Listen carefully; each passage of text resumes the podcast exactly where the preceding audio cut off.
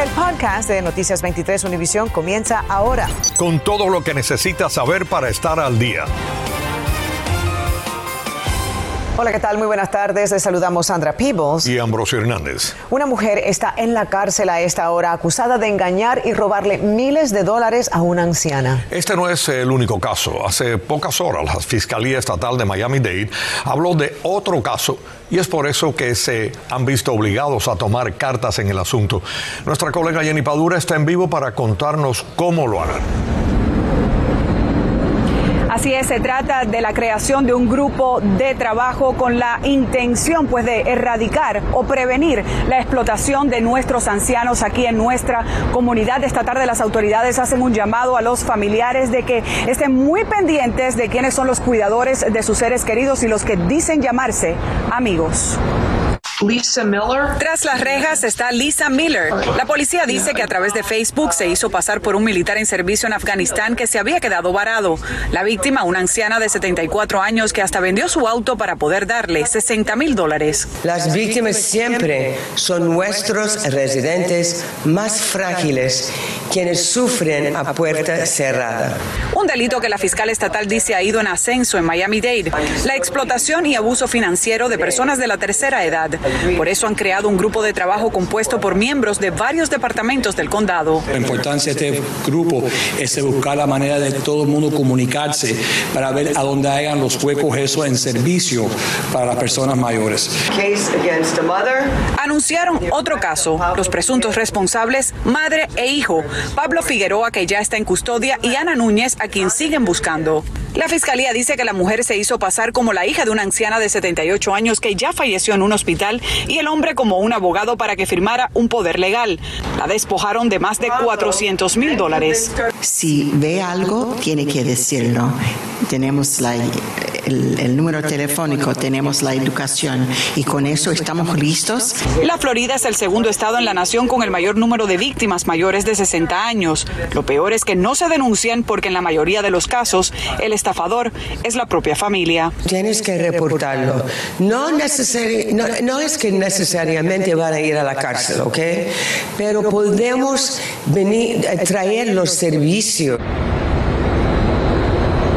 Bueno, y las autoridades necesitan esta tarde la ayuda del público para localizar a esa mujer que aparece en la silueta, madre del hombre que está justo al lado, Pablo Figueroa, que ya está en custodia. Si usted tiene cualquier información que pueda ayudar a los detectives, no dude en comunicarse a la línea del alto al crimen. Recuerde que su testimonio es anónimo. Regresando aquí en vivo, las autoridades, como les dije, pues están pidiendo a todo el público en general que denuncie, que no tengan miedo a denunciar este tipo de casos. Es la única manera pues de combatir y hacer justicia en este tipo de casos. Estas personas se enfrentan cargos por robo y también fraude organizado. Es la información que les tengo en vivo desde el noroeste de Miami-Dade. Jenny Padura, Noticias 23, Univisión. Gracias, Jenny. Tres trabajadores de un hogar grupal identificados como Catherine Hare, Terrence Nelson y Derek Coley están acusados de homicidio involuntario y abuso con agravantes. Ahí están viendo las imágenes de lo que ocurrió. El video de vigilancia nos muestra cuando los tres tiraron al piso a un paciente que intentaba salir del lugar y forcejaron con él hasta que los redujeron y quedaron encima de la víctima. Ahí lo están viendo la víctima dejó de responder. Esto ocurrió en diciembre en The Family Tree Concept en North Miami. Las autoridades están investigando esta tarde la muerte de un peatón que resultó atropellado por un vehículo cuyo chofer escapó del área frente al casino Hard Rock en Hollywood. La policía está reuniendo pistas a esta hora para identificar al chofer del vehículo. El incidente provocó el cierre de las líneas hacia el sur en la carretera 41 en el área de Sterling Road.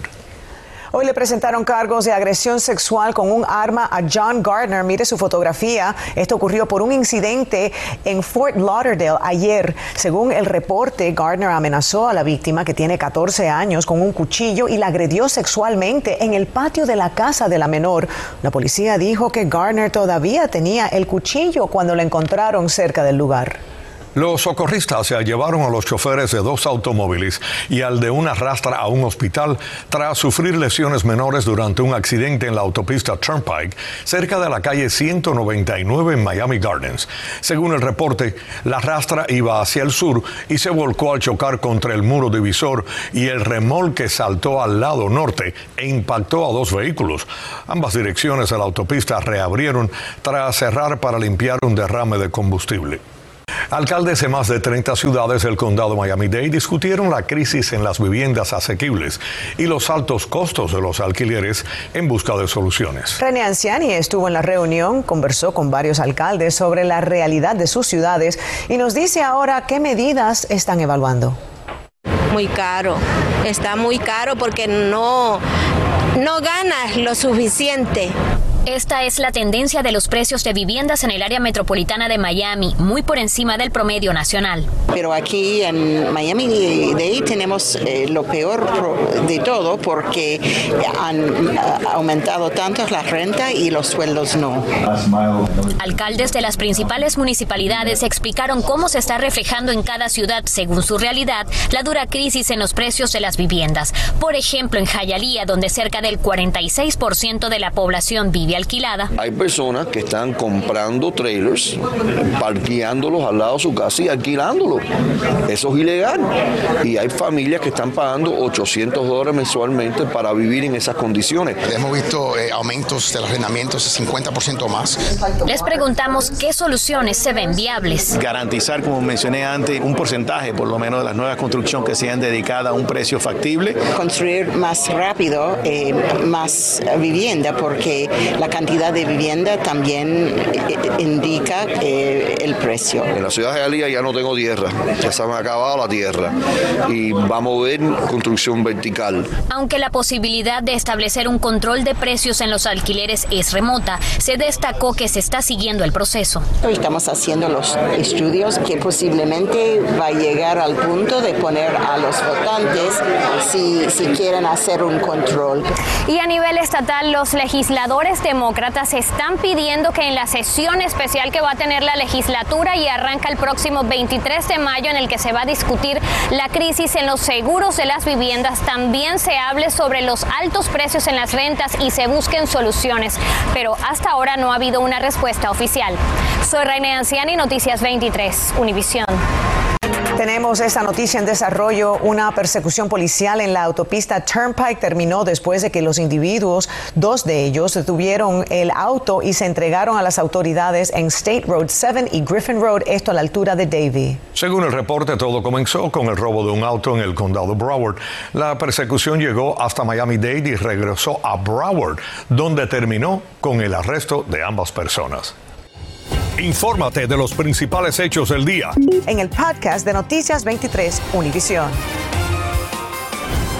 Al menos 300 migrantes protagonizaron un motín la madrugada del martes al intentar huir del Instituto Nacional de Migración en Piedras Negras, ciudad fronteriza del noreste de México, en el estado de Coahuila.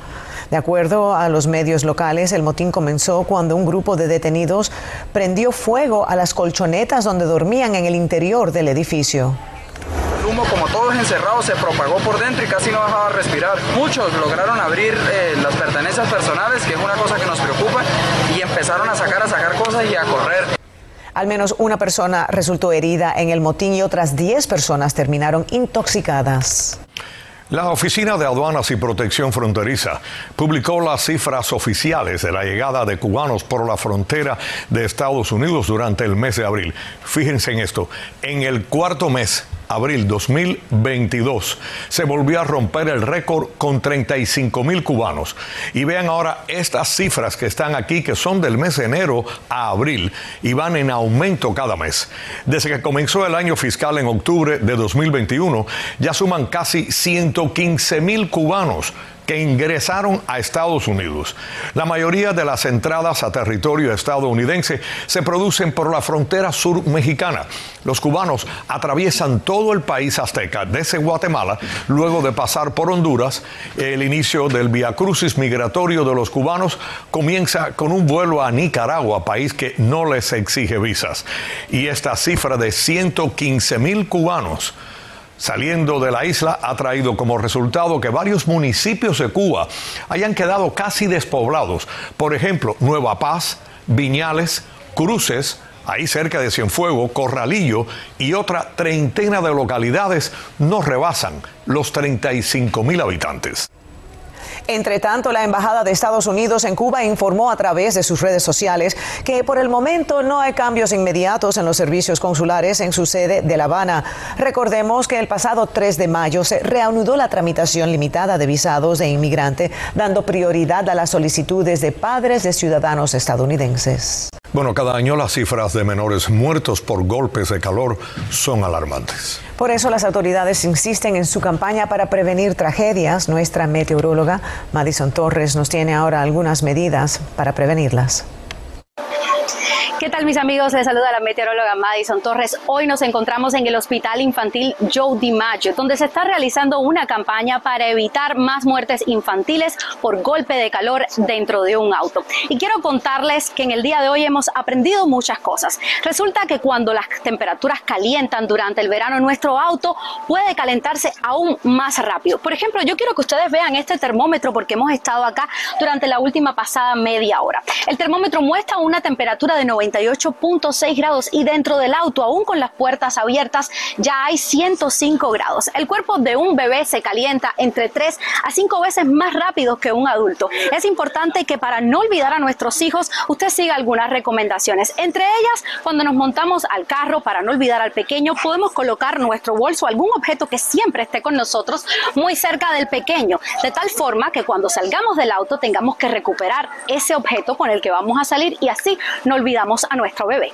Otro punto importante, si usted pone la bolsa del bebé, si pone toda ah, la leche del bebé algo adelante en vez de ponerlo atrás, usted se va a acordar que tiene la bolsa del bebé adelante, quiere decir que le va a ayudar a recordarse que tienen a su bebé en el asiento de atrás. Y para los que tienen niños más grandes, les recomendamos siempre mantener las llaves de nuestro auto fuera del alcance de los mismos. Los niños son traviesos. Si alguna vez se le pierden, debe rápidamente chequear la piscina del hogar también el interior del carro y el maletero. Les informo para ustedes Madison Torres.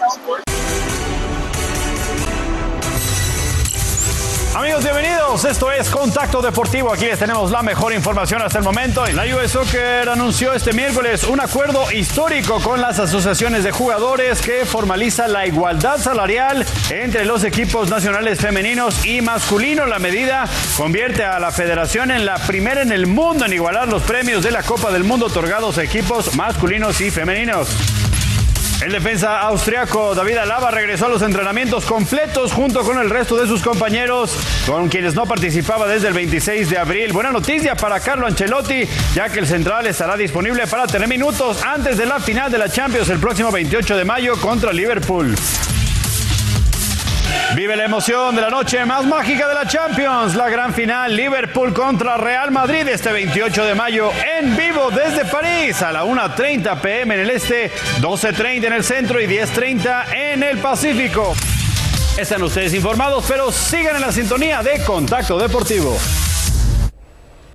Bueno, ayer se nos fue un icono de la televisión hispana en el sur de la Florida y de los deportes, nuestro querido colega Raúl Stryker Sr. Striker, nativo de Mayagüez, Puerto Rico, comenzó su carrera como presentador de deportes aquí en el Canal 23. Te extrañaremos, amigo.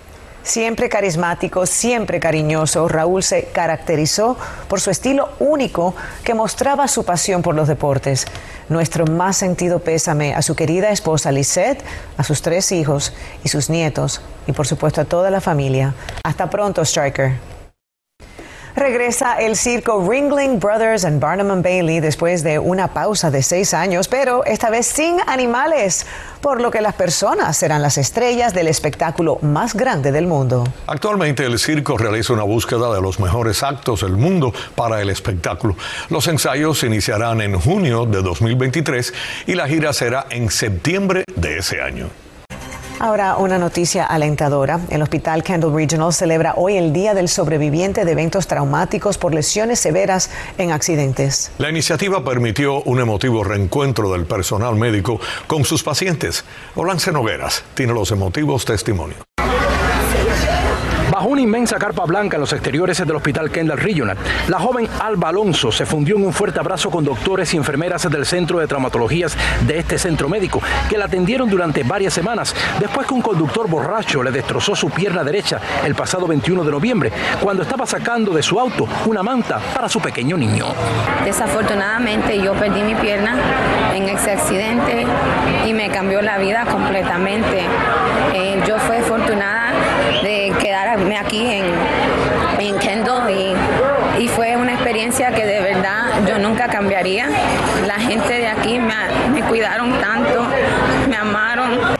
Este martes, expacientes de traumatologías del Hospital Kendall Regional se reunieron con médicos y enfermeras que los atendieron durante sus procesos de recuperación y agradecieron la paciencia y la dedicación.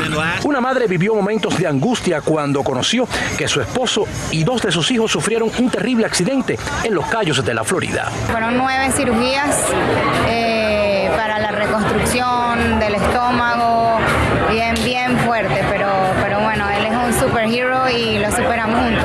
La primera fue bastante dura e inclusive había momentos en que pensábamos que no lo iba a lograr, uh, pero afortunadamente salió adelante y, bueno, ya vemos el resultado, está todo el mundo acá con nosotros hoy.